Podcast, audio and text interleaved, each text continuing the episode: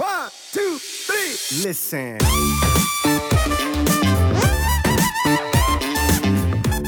I hate to think of people putting in all the work in the gym, potentially spending hours every single week, even potentially like turning down social events or leaving work early. Like they're actually sacrificing some areas of their life to put into the gym and then they're not fueling it. Mm-hmm. I'd hate that to be happening and I hate that for myself. I put so much effort into the gym for it not to pay off and not to gain almost every little bit of muscle I could. I'd hate to see that happen.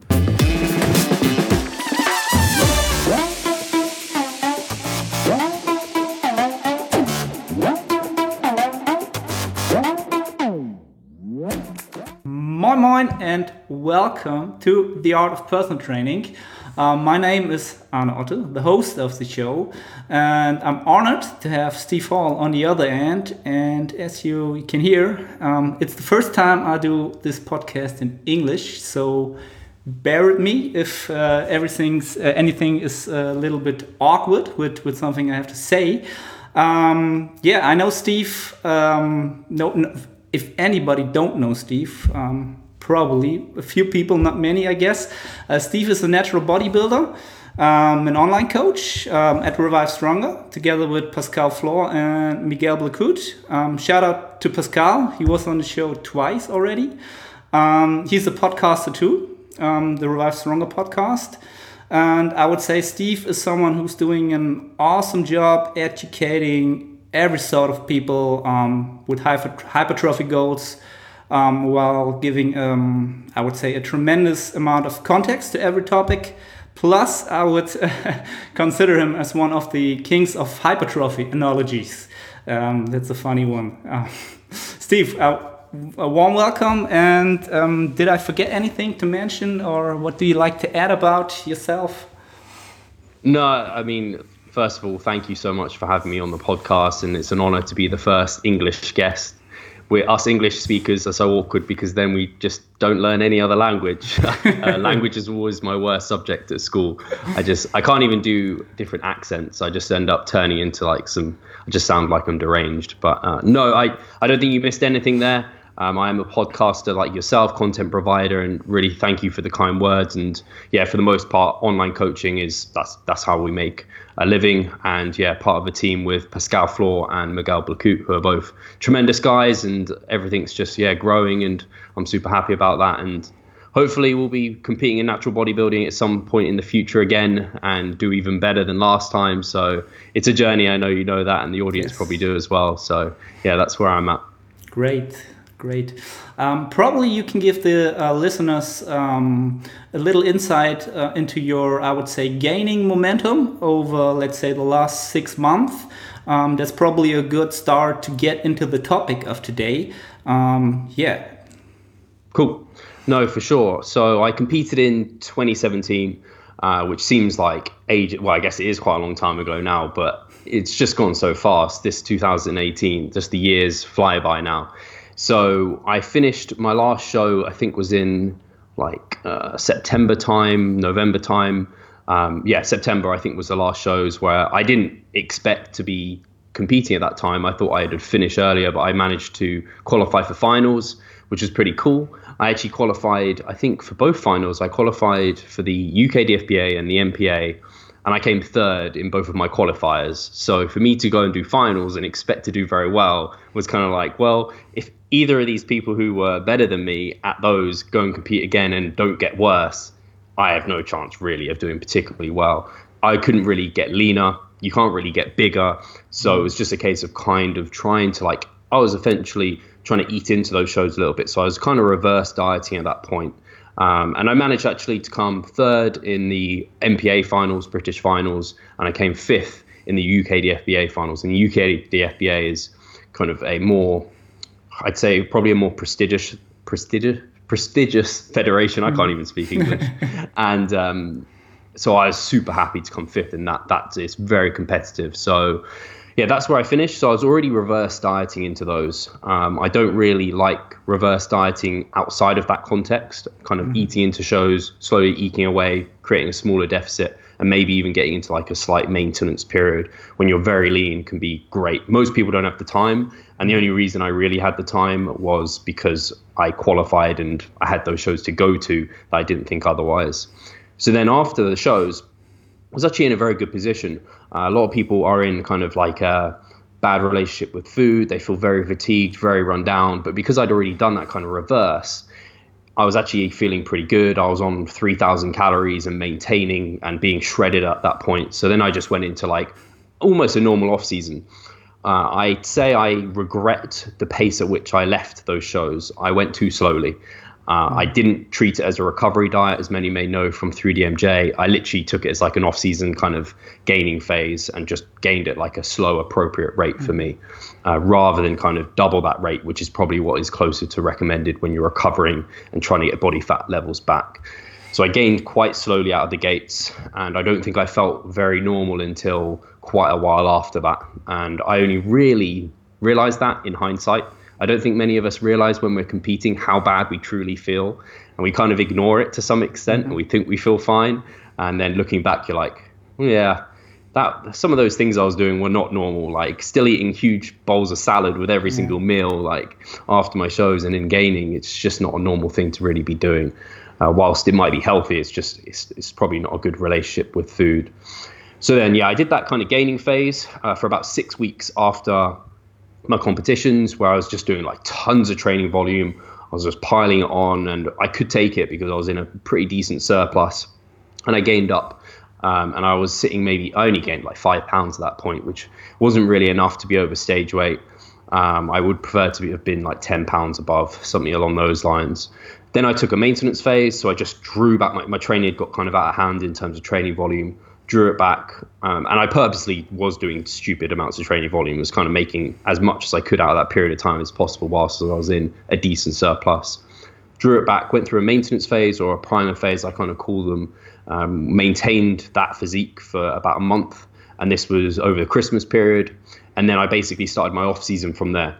So I continued and did about um, 15 weeks of massing and then I went through a sh- very short mini cut. I think I literally did a three week mini cut. yeah, I did a three week mini cut, and then I again did another 15 weeks of massing, and then I think I did a four or five week mini cut, and then I'm in my uh, I've just done 10 weeks of massing, and so I'm into my probably final five weeks of massing before I think about doing a bit of a maintenance phase where I'm probably at the peak of my kind of off season body composition, where I, if I got much fatter, I couldn't I couldn't argue strongly that that was a good rationale in that my probably when we talk about partitioning ratios and how far away my body fat is from stage weight, uh, from stage condition even, it might not make much sense to keep pushing. So I'll probably hold and I'll probably be around 200 pounds. Mm-hmm. So for reference, my stage weight it was carved up at around 165 to 168 pounds.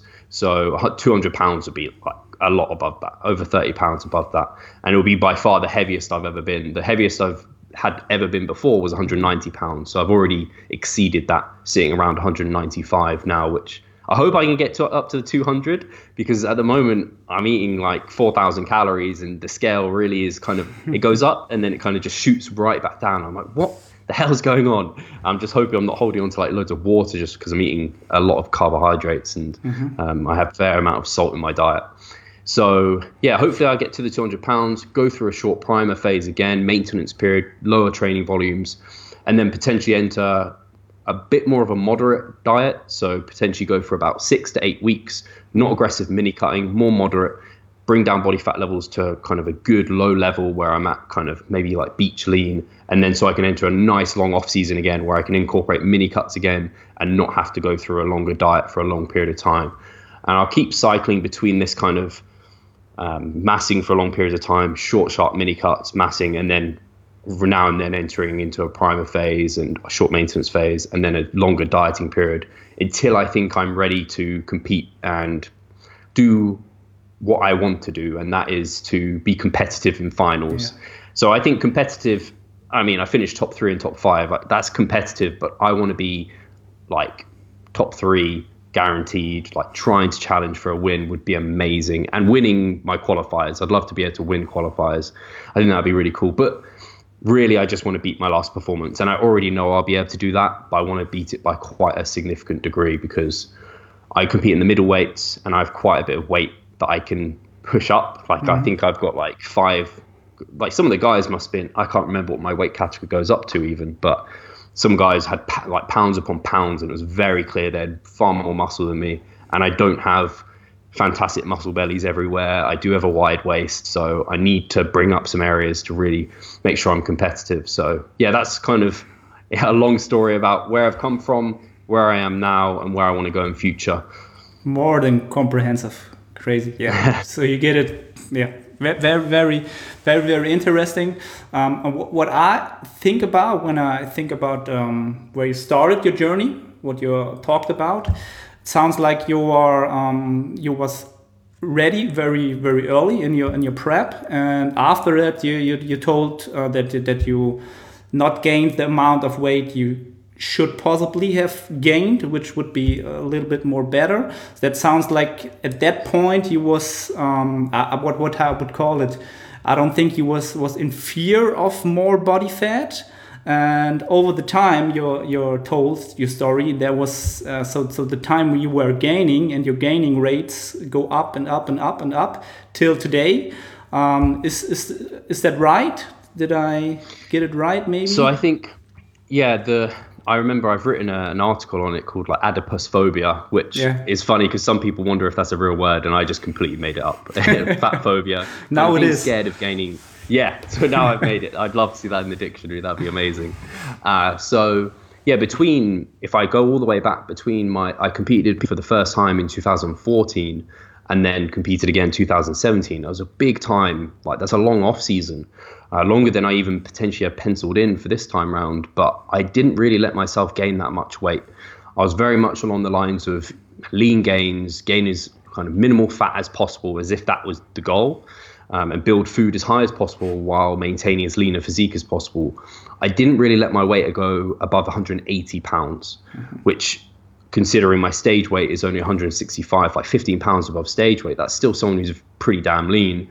I think in my mind, I was fatter than I thought I was. I thought if I just train really hard and push this, then I can gain, which is really funny because I see arguments about kind of, oh, you can just maintain and you can do uh, see muscle growth. And I don't think that's wrong. I just think it's so, so less optimal, so much slower, less dependable because the actual progress I made between 2014 to 17 was nowhere near what I should have made, um, especially considering how well things are going now. It's kind of just even more highlighting the fact that I didn't make as much progress as I should have between those two shows. So I kind of learned my lesson there. And it has been a case of I really got my training knowledge and my training together during my 2017 contest prep. So I think I even gained muscle kind of in the first few dieting phases there because I really just had an understanding of what I was doing, which I think helped. But you're right in that after the show, I think I was too I was definitely too lenient in terms of like letting it trickle in, and I probably in like at the time I didn't think I was worried about gaining fat and concerned about that. But in hindsight, I think you're right. I didn't, I wasn't as assertive because I was just like, oh, if I just, like, I almost looked at the scale maintaining as if it was a good thing. Whereas at that point, it certainly isn't. Uh, whereas now, as you can see, my mindset's kind of shifted. If I see a low weight and I'm like, no, this is not good. Exactly. I need this to be going up. And I think it's a, you have to be careful with it because that is getting into the territory of just like bulk mode, fat bulk mode, mm-hmm. which you don't want either because you don't want to just enter a surplus and just focus on scale weight gain. But for people who have been on that side of adiposphobia, they've been worried about gaining the weight. I think focusing on making sure the scale is going up over time is a great thing as long as everything else is in check. So I know my training is re- going really, really well and everything along those lines. I hate to think of people putting in all the work in the gym potentially spending hours every single week, even potentially like turning down social events or leaving work early. Like they're actually sacrificing some areas of their life to put into the gym and then they're not fueling it. Mm-hmm. I'd hate that to yeah. be happening and I hate that for myself. I put so much effort into the gym for it not to pay off and not to gain almost every little bit of muscle I could. I'd hate to see that happen. So yeah, my my mindset has completely taken a bit of a, a complete somersault shift in that regard. And it's even reinforced by the fact of when you do mini cuts, you just see the scale come boom right down. You see body fat levels they come right in because fat loss is so much easier, especially for people who are traditionally a bit scared of gaining because we are normally on the leaner side as an individual. So yeah, lots of lessons learned, and I'm really glad that I can share them with people because I think it helps. I think there's a lot of people who have been similar to myself in that regard. Yeah, perfect. That that's what I hope hoped to hear from you because that's what I I think I, I see over the over the past years when I saw your journey, and it helped a lot of people, I guess, myself included, because um, I'm still one of the people that was on on this lean gain train. I, I don't know what to call it. Um, yeah, and yeah, it's it's it's been a mind shift as as as you as you said, um, and it's paying paying out a lot. Um, on your side, I guess on my side, for uh, the, the most uh, listeners know it. Um, I'm working with you now. You're now my coach, and um, yeah. So let's um, let's talk about gaining rates. A lot of people want to know the optimum gaining rate, the perfect um, rate in percent and in, in, in, pounds and kgs, anything. What are your, I would say, recommendations and probably how have they changed prob um, yeah. probably over the last years or so? Yeah, awesome. So um, it's funny because I, I years ago wrote an article about, I think it was, I compared Alan Aragon, um, Eric Helms, Lyle McDonald and Mike Israetel on their recommendations for gaining rates. Mm-hmm. And basically, they were very similar in many ways, but Mike was more assertive. So he was almost double the rate of, like, I think he was two pounds per month at the low end, up to like four. I think he's changed his recommendations now. And then my, uh, Eric and like Alan for advanced individuals, it was like a pound at most per month. Um, so I was always along, and I hadn't really heard of Mike at, at until I don't know what year it was, but until like 2015, I hadn't really heard of Mike before that. So I was very much along the lines of, oh yeah, 3DMJ are kind of my source. I'll go with that one pound, uh, and I think that held me back. And I prefer now to be a little bit more assertive than that. And I prefer to go for personally. I like, and I don't know if other people have this recommendation. I don't know if there's any other kind of um, what they called like experts in the field mm-hmm. who have this kind of uh, recommendation as well. But I would say 0.5% to 1% every two weeks. So 1% mm-hmm. to 2% every month, additional body weight of what you already weigh. So for a smaller kind of person, that might be like a pound to two pounds. For someone a bit larger, it might be a pound and a half to three pounds. So it's not, and that's a month. Um, so that I like the percentage because it's kind of based upon how much the individual already weighs and uh, it makes sense. And I also like almost not individualizing it by training level. So previously, kind of 3DMJ and their rates of gain, and how I used to view it was someone more novice would gain more quickly, someone more intermediate would gain a little bit slower, and so on and so forth. Because Theor- well, not even theoretically, we know as you get more advanced, there's diminishing returns in terms of how much muscle mass you can gain. However, it gets harder and harder to gain muscle mass as well. So the fact is, a surplus is always going to help with that. I always view a kind of gaining muscle like cycling uphill is very much a battle, and it gets steeper and steeper and steeper the more advanced you get. So I don't like the idea of reducing that surplus, making it even harder to potentially gain muscle. Now you might have to have higher cost rates in terms of you might proportionally gain more fat than muscle than as you get more advanced. But I think you get better at fat loss. I think that's a cost of doing business It's just more expensive. The more advanced you get, if you want to continue building muscle, you have to expend more with fat gain at the same rate. And you might have to be a bit more um, fluctuations in terms of more intermittent mini cuts. And I just think that pulsatility is going to be superior to just trickling along, hoping that you're gaining muscle. I'd much prefer to be like, I'm going to gain a bit more assertively, absolutely make sure I'm capitalizing on every bit of muscle I could be gaining rather than the other way around. This has a load of other additional benefits in terms of theoretically a little bit more of a surplus. You should be able to recover from a little bit more volume. You've also potentially got the stress benefits in terms of like eating out, like meals out and things are a little bit more easier, having that little bit more freedom with your food.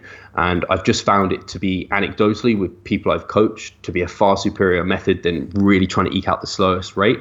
And with myself to be far superior to actually allow more advanced individuals, which often is the audience we're talking to and the people mm-hmm. tuning into these sort of things and the people I'm working with, they're the ones who potentially hold themselves back by gaining so slowly that potentially they don't even know if they've gained.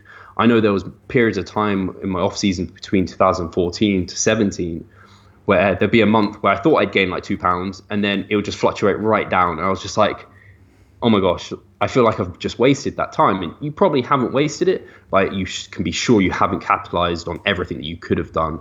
So that's kind of where I've come from and why I've kind of come to where I am now. I think for people who are more advanced to really go slowly, I can see their rationale. I just think they're probably kind of trading off a bit of muscle gain and potentially they're in such a small surplus that they haven't got enough of a surplus to gain the muscle, but they've got enough of a surplus just to gain the fat, and they just end up gaining fat very slowly. Mm-hmm. Now, I don't know if that's necessarily true, and we don't think we've got anywhere near enough data on that. And I'm pretty sure they're doing a study at the moment, which is kind of investigating gaining rates. I think uh, Renaissance Periodization have invested mm-hmm. in, I think it might be Brad and James Krieger and Helms who are doing an investigation at the moment. So that'd be super interesting because the only data we have, and the study everyone brings up is based on I can't remember exactly who it was by, um, but it was based upon people who were kind of doing other sports alongside their weight training and it wasn't specifically towards kind of bodybuilders who were trying to gain as much muscle as possible.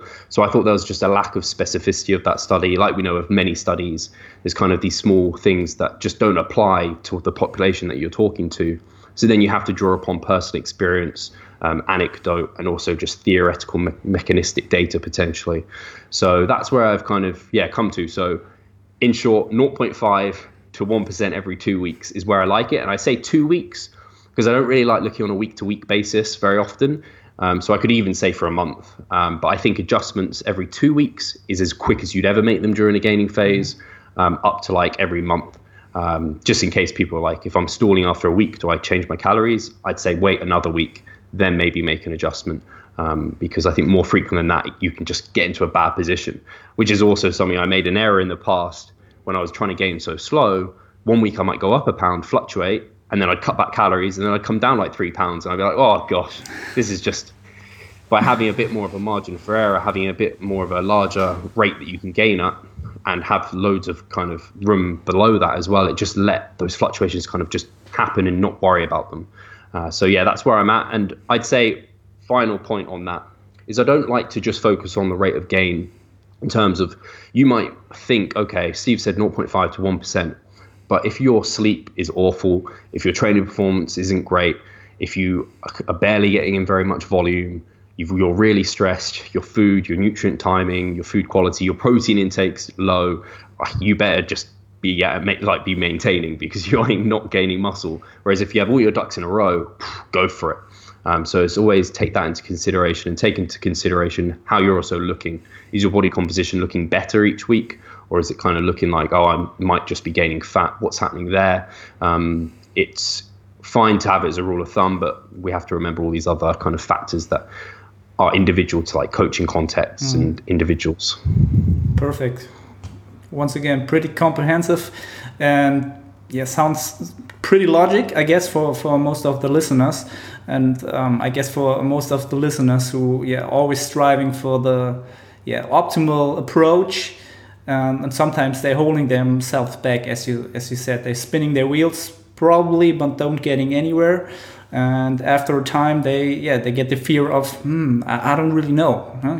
if you can't measure anything mm, that's yeah that's pretty everybody um, feeling uh, are not pretty motivated by by stuff like that and so a little bit more gaining rates and um, a little bit more momentum, I would call, um, yeah, most of the time brings, um, yeah, a measurable result, I would say. So, um, and on the other hand, to, to, come to the next topic, probably is um, if the gaining rates are getting probably out of hand or a little bit too much.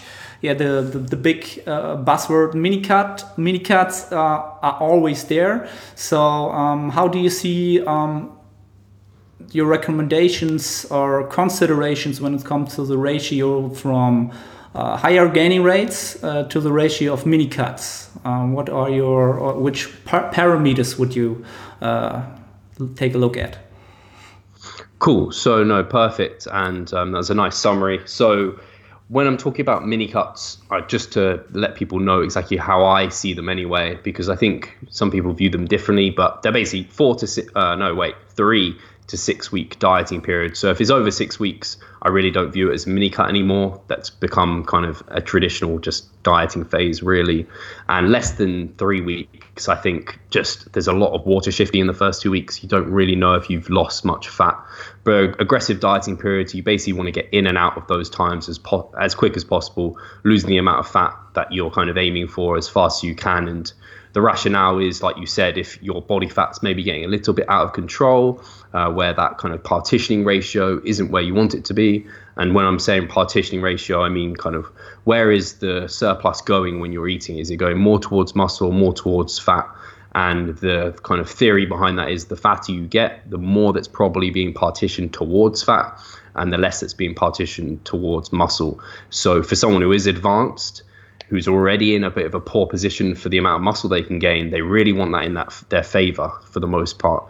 And I know I don't think it's a huge deal um, in terms of kind of for a lot of people, our partitioning ratios will remain pretty good whilst we can remain lean. But if it's one small thing we can keep in our pocket to be slightly better, then that's awesome. Also, considering just after a period of time massing, your appetite goes pretty pretty poor. You don't really want to eat anymore. We are just talking off air how my appetite is kind of very low and my girlfriend was charlotte's reflecting on how like i just don't care for food anymore.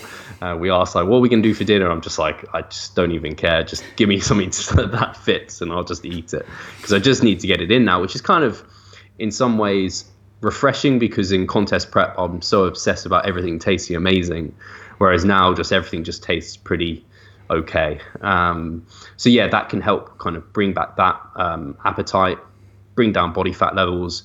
But another way, and I don't think many people consider mini cuts and their ability where you can bring down training volume. So it's a nice period of time where you can bring down your training volume a little bit so that you can somewhat have a uh, recovery from the high training volumes you've been doing. I think a lot of people don't consider that fact. And when you're using them, I think it's a great time to also get a little bit of that training volume reduced so you can somewhat resensitize um, not as much as you might with a primer phase, but you can somewhat get that refreshed. So you kind of, if there is such a thing as kind of the anabolic resistance, the adaptive resistance of kind of higher and higher volumes, your body has like a bit of a reset with these mini cuts, with the training, with your diet. Um, so you're in a better position to then propel you forward, coming out out, of it. Um, so it's a strict, harsh dieting period. So you might be losing kind of one to two percent per week. Um, some people might not even want to go that aggressive. And if you don't want to go that aggressive, potentially mini cuts aren't for you. They are an extreme tool. They are for more advanced individuals who have a good kind of experience level with dieting and they've gone through these phases before and they they can do it if you're going through like a stressful period in your life or it's the first diet you're ever doing a mini cut is not what you want to be doing they aren't anything magic or special they're just a nice tool to get you in and out and keep your kind of off season propelling forward I personally have done two mini cuts so far in my off season since 2017. And I've had many people comment saying, like, I didn't need to do them, I'm doing them too frequently. And to be quite honest, I'd say the proof's in the pudding. Uh, my off season couldn't really be going much better, and every time I've done them, I've also like just you you question yourself whether it's the right call to make because things are going well, and every single time I come out, everything's feeling better the pumps I get in the gym are better. My physique's looking better every single week. Every time, like after that first week where I'm back into a surplus, my physique's looking its all time best. So they just seem to really kind of keep things ga- gaining phases, keep them consistent. So after a while, you see the diminishing returns. You kind of have that clean wipe and the diminishing returns come back down, and you see a good consistent rate of gain again um, in terms of physique and progress there. So I do like them. I do think anecdotally they've worked really well, and I think they can help kind of with training fatigue and dieting, kind of put you in a better position to keep gaining. So if you are, like you said, and I'll get back to your question, which was kind of like ratios of how long to gain for before incorporating a mini cut. I think if you're in a normal off-season period, I think a max a, a minimum time gaining would be 10 weeks. That's v- like very on the minimum side before you might enter a mini cut. Um, I prefer 15 to 20 weeks generally for people, so that might be three to four mesocycles of gaining consistently before entering a mini cut, and then back into like a similar cycle of it might be you do 20 to 25 weeks of gaining, short, sharp mini cut, and then you might do 15 weeks of gaining, short, sharp mini cut, 10 weeks of gaining, short, sharp mini cut. Because every time you mini cut, you're not getting back down to the previous body fat levels you were before. You're not also reducing the training fee, fatigue like you were beforehand. You're getting less and less kind of um, payback from each mini cut. So eventually become a time like I'm getting to where I'm going to hit my peak mass. I'm going to hold that then I'm going to go for a traditional cut rather than keeping in just cycling in mini cuts. Um, they do have diminishing returns in themselves. So something else you can consider and something I have thought about is incorporating kind of primer phases or maintenance periods with mini cuts. So you can almost get a little bit more resensitization and get the mini cut in so that you can keep the gaining phase then coming again. So that's something you can think about and something I'm working with at the moment um, with a few people where you kind of eh, finish a mass phase, go through like two weeks of maintenance, and then a short, sharp mini cut, and then get back into gaining. So that kind of allows you to again combine the kind of benefits of reducing training volume, reducing training fatigue, holding things, and then going on. So yeah, that's I guess where I come to with it, um, and this is where I've seen the best results with people. Um, but yeah, you you have to remember they're an advanced tool. They're nothing like massively special. Um, they are kind of limited towards people who have a really good control over things because training during that period of time isn't very fun because each week fatigue just exponentially rises. So week one you feel pretty good. Week two you're like, wow, this is so much harder, and then week three you're like, whoa, everything's getting so hard. Why is this so hard? It's just because you haven't got the nutrients coming in to recover, um, and your kind of maximal recoverable volume is coming right down. So yeah, that's I could blab on for far too long, yeah. but that's how I tend to run mini cuts, and that's kind of the ratios, the reasons why, um, and my kind of feelings of how they've gone so far. Perfect. But uh, you always um, you outline pretty good that you yeah, nobody can mini cut and mass till forever. Yeah, that's people like you, to think they can. Yeah, they, they, they think they can. They they think they are the I don't know what to call it in English. The, the snowflake they that, that can do that because they are much more smart and their body is um, other than everybody else. But um, that's what I thought myself two years ago. so um, that's good that that um, that you mentioned that. Um, and uh, you mentioned that you're bringing down training volume during mini cuts, and you're bringing bringing uh, training volume down during um, maintenance phases. You call them primer phases. Yeah, I'm right. Yeah, primer phases. Yep. Um, what what is there any difference um, you can um, um, outline to to those phases, both training uh, yep. volume wise? No, yeah, perfect. Because I think a lot of people think that you can mini cut during a primer phase or during a maintenance phase it's, it's the same thing really when you I talk about them. The only reason I call it a primer phase is because people hate going through them. So I try and say it's a primer because it is literally priming you for future kind of training in, in the future and priming you for any body composition changes you're making because a lot of people uh, people hate doing them. Even people who know that the benefits of them and know they're great, they hate doing them. So I love that I can coach people and take them through them because I almost force them to do it. And then they're like, Steve, I'm so glad we did that. I wouldn't have done that on my own, which is really nice. So yeah, during a primer phase and a maintenance phase, volume is basically um, a fair bit lower than during a mini cut. So during a mini cut, what we're trying to do with training is maintain momentum. So we don't want to see a drop in momentum. As you said, momentum is super important for a gaining phase. We basically want to just hold it. So we don't want to see a performance drop. We don't want to see anything go particularly kind of like wrong during that phase. And if it is, then mini cuts are probably a little bit too aggressive for you, or you're going too aggressive for it.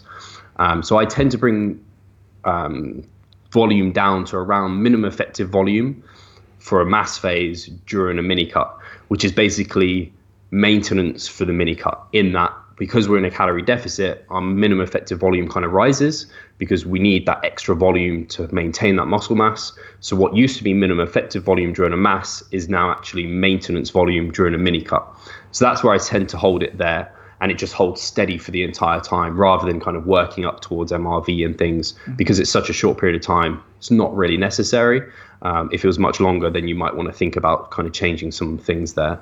And then during a proper maintenance primer phase, volume's much, much lower. So it could be up to like almost I think like one third of the typical training volume on average you've been doing during your massing phases, or like down 60% basically.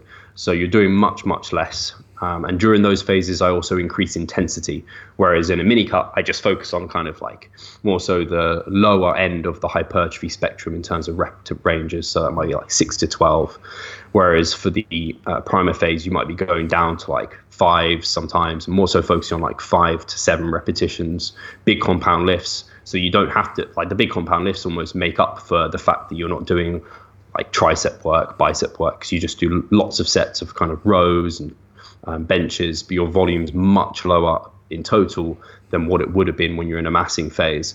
And this really just allows you to really resensitize to a lot of the things that have been accumulating during your massing phase because or even in a cutting phase if you're coming in it from there because what happens when we train with higher volumes for a longer period of time is we see a bit of a transition in our fiber type towards slow twitch which are not the best in terms of for hypertrophy. Fast twitch muscle fibers are going to grow much more. Now we want to hypertrophy our slow twitch muscle fibers that's great but if we transition so far towards that end our actual ability to grow is kind of dampened a little bit. So by cycling back towards kind of heavier loads more like powerlifting almost, almost like a strength phase, but not quite that intense. We actually see a transition back towards the, the slower twitch, and we see a load of training fatigue come down. So that's kind of the resensitization. Mm-hmm. When we talk about, and I, I don't have enough knowledge to talk about AMPK and um, mTOR, uh, mTOR and mm-hmm. things like this. I know they exist, and the theory is AMPK is kind of the catabolic marker. That's rising as training volumes are coming up and AMPK is coming down, uh, mTOR is coming down. So then by refreshing, we kind of wipe the slate clean. AMPK is nice and low again, so that mTOR can kind of reign, reign supreme. So all of these things are basic on kind of theory and mechani- mechanistic data, and we're never going to have. I don't expect we're ever going to have bodybuilders who are going to have give their time to do long training studies like this. So just through anecdote and through that theory, things are going super well with the people that I'm periodizing like this so yeah, that's kind of the difference between maintenance phases slash primer phases and mini yeah. cuts and the volumes used. So, sounds great, and um, the, just changing the word um, gives uh, the people most of the time a better. Um, better adherence or a better feeling about yeah. doing these phases like um, like I guess I don't know if, if you called it the same like uh, don't don't call it a deload just call it like um, um, um yeah, to, to get into a good position for your next mesocycle. Um, it's, it's like a um, preparation for the next mesocycle. It's not about the last one, it's about uh, the future. Um, that's a lot more motivational for a lot of people. Um, I guess when, when there was a time where deloads coming into play. Yeah, there was a time the same like with maintenance phases are now um, deloads was the time there where most of the people say, ah, okay, it sounds yeah, it sounds logic, sounds good, but uh, I don't know. Uh, now more and more, people are going into maintenance phases. Uh, yeah. Now, prime phases in your context or in your term uh, sounds pretty good. Um, practically, uh, volume wise, would you say you um, keep the, the volume during a mesocycle when you maintain static or a little bit dynamic? What, what would your uh, recommendations about that? See, I just keep it static. I mm -hmm. just uh, progress through. Um, relative intensity and absolute intensity tend to keep repetitions within a range and number of sets in terms of that volume. If we're talking about a number of hard sets as the marker for volume, because people argue kind of volume load and all these other things. Mm-hmm. So yeah, number of hard sets for the week stays static. Um, maintenance shouldn't really change in terms of maintenance volume, and normally it's a lot lower than what people think. And normally I end up programming more than some, slightly more than probably what people need to maintain, just to satisfy their psychological need to be in the gym. And that probably goes for me as well. I probably do too, more than I need to, which is frustrating because you think for better results, I want to be doing as little as possible, but um, our psychology is kind of aggressive in that regard. uh, pretty interesting because, uh, yeah, I, I, do the same for clients and for myself. Um, doing two sets uh, for this exercise, this exercise for yeah the whole the whole phase. Uh, yeah, but yeah, I think uh, everybody will getting better and. Um, yeah, we'll be able to do less over time, um, and when we, uh, yeah, buy in into that concept more and more, um, yeah, someday we I think most of the people will will do this low of volume, this one third that we probably know about. Yeah, I think I was going to say with deloads, that's certainly my experience. I know the first time I was deloading, like I didn't really deload, whereas now I like almost do as little as I can during a deload, and actually I enjoy it. Uh, I reflect on the things like it gives me more time to focus on the business, do different podcasts, whatever it might be. I can go get my hair cut and not have to stress about time. Uh, so these sort of things. So I think you're right in that the next maintenance phase or primer phase I do, I actually think I'll train. I'll change my training frequency to like five times a week or even four times per week, so that I've got more time for those other things. And I think initially it's a bit uncomfortable, but then you get used to that number of rest days and you just make sure you're productive during that day. Mm. So yeah, that's I think that will help, and I think I might do that a little bit more with clients where I just reduce their training frequency.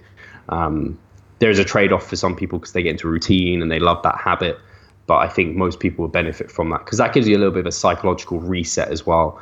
Where maybe training, like if you're doing five, six days per week, it just gets a bit much. Uh, so yeah. Anyway. All right, perfect. Um, I got got one other thing that I um, I don't know what to what to call it. Um, uh, an observation I, I did over the, the last year with uh, one, a lot of uh, podcast uh, guests.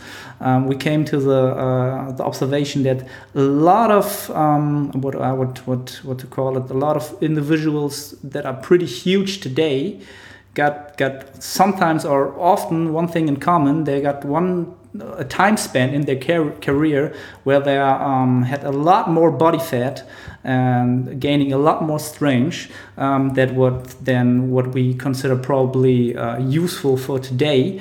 Um, yeah, that, that's an observation. Is there anything? Uh, did you did you make the same observation when we look at the really huge guys in the natural scene? That uh, yeah, that you say, well, that's that's a freak. A lot of people got those time spent somewhere in their career had that had that in their career. Yeah, I absolutely have made the same observation, um, and it's interesting because I have thought about it as well, and I don't know what conclusion I've come to. I don't know if it was necessary or a good thing that they did that, mm. or if it was just a case of they didn't know any mm. better. Because for me, I um, gained after my accident, which is um, where I initially got into bodybuilding, I was out of hospital at like 135 pounds, and I gained very quickly up to 190 pounds. So I probably regained some lost tissue because I was in hospital and sedentary and not eating anything basically. And then I started training like a madman and just pounding food back. So I got up to 190 pounds, and I definitely was over fat at that point. Um, I've never got to probably that same body fat percentage but I, I, see it the same. I know like Alberto Nunez, he's got quite like big before. Um, someone like Nathan uh, Williams, who's like a crazy physique over in the UK. I'm I'm sure he's I think he's got like a little bit over fat before. And I wonder, and I think you'd have to ask them all like, was that a case of kind of you knew what you were doing and that was productive training and it all went really well? Was that just a case if you didn't know any better and you were just like quote unquote old school bulking and it just happened? And then I don't even know if that's necessarily going to give you the answer of was it required or was it beneficial? Because it is interesting because I know like when you think about it, like if you've got a bit more body fat on you, if you're a bit bigger, then you can probably move a little bit more weight, potentially create more mechanical tension, uh, potentially recover from a little bit more volume. But I think there is also diminishing returns in terms of like what we talked about, P ratios, and there's also diminishing returns probably in just like how fit you are, and then maybe your volume comes down and you can't do so much. like number of hard sets. So it's an interesting thing, and I, I don't know if anyone's got. I think there probably is a bit of a sweet spot, and I think we're still uh, trying to find it. And probably there's some genetic individual difference there because I bet there's some guys who have just always been shredded and they just keep growing because they're annoying like that. And then there's people who might have to get even fatter than they'd like and make the best progress in like like Alberto says, um, kind of where you make your best progress isn't necessarily where you look your best. And there's probably a lot of people that have to get like that to see their best progress. Uh, I wonder if you some people have to get like really quite fat to see the muscle gain they want to see. Um, it's an interesting thought. I, I just don't know where where we are yet with that. Yeah, pretty pretty interesting because yeah, this observation comes to my mind since the last last year or so, and yeah, what what yeah the first thing that come into my mind was also that probably yeah, we, we will never know, and yeah, genetics plays a role and yeah, it's always the bodybuilding is always it's, it's the marathon, and so yeah, maybe you gain a little bit more in that time, and over the long run, like 10 to 20 years, yeah, maybe it's it's the same the same gains, but slower. Yeah, You know, the ratio is another one. Um, yeah, like like I always said um, if, if you're keeping uh, keeping healthy and um, out of um, any what what's to call it uh, out of any accidents in the gym um, injured don't get injured. Yeah. Um, yeah if, if that's uh, the the status you're in uh, yeah you just have to tick the boxes and and go into the gym and, and do your workouts and yeah check the boxes and over time um, you will grow. No no matter what. That that's the most uh, yeah important part. What, what what would you say? No, absolutely. I actually, and you've highlighted a massive thing that I forgot to mention. Um, one of the benefits of the maintenance slash primer phases is that uh, although we deload and we see some recovery to set us up for future mesocycles, we don't see that we need more time than that to heal up things like connective tissue, to heal up things that have really been niggling us. We probably all had that like small niggle that's always kind of there. And then when you go through a maintenance phase or the, the primer phase and you come out of it, it's normally gone. And it's th- that's where these can be a big, big game changer for longevity. And like you said, it's absolutely true. Kind of the people who are the biggest, the best, are the people that are consistently progressing and injury is sometimes what holds. I mean, you look at bodybuilders, and a lot of them do a lot of funny things because they're injured.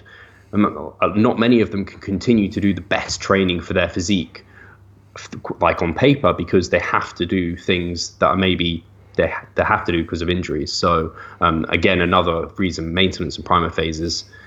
It, it's hard because it's such a long term mindset to have, and it's such and in the short term they're not that fun but it, it will be so beneficial. Um, and if anyone thinks how like the game changer that deloads have been for them, it's just the same, but for even a longer time span. Yeah, perfect. That that's that's the outlook uh, that I hope that I that that this episode would give everybody. Um, that gaining is, is part of this because it's body it's building the body building um, i always said to, to, to, my clients. And if, if we don't build um, yeah why we are doing the sport anyway. And yeah cutting is, is always there yeah and um, competing is another, another thing. Not everybody have to do it. Um, yeah, but that's that's um, another chapter of the sport. Um, yeah, perfect. I guess uh, we covered uh, a lot of ground on on this uh, topic um, because yeah, it's it's not that easy for people to make a weight gain or, or gaining a weight uh, sexy again, how it's called yeah. today. Um, but I guess that, that helps a lot. So, Steve, thank you very, very much. Um, I guess, like I said, most of the listeners probably know your podcast, your Instagram account, which is awesome. But uh, tell the people where they can find you. Um, yeah, thank you so much for having me on. Uh, your English was great, by the way. the listeners will say the same. Uh, and yeah, if people want to reach me, Revive Stronger, basically on any handle is where I'm at. ReviveStronger.com is our website. So if you're interested in kind of coaching or in the podcast or in any articles, uh, Miguel's writing fantastic articles over there We have a really cool one, depending on when this comes out. He's done one on GDAs, which is going to be coming out shortly. So that's going to be interesting to read. But yeah, if anyone wants to reach me, Revive Stronger, Revive Stronger on anything is basically where I'm at, or Steve Hall over on Facebook. Perfect. Uh, I just just can say go over there, take a look, and you will be uh, yeah get a lot of lot of good content. As I said, with a lot of uh, context. And yeah, thank Steve. Thank you for your appearance. And I say goodbye to the listeners and see you or hear you on the next episode. Bye bye.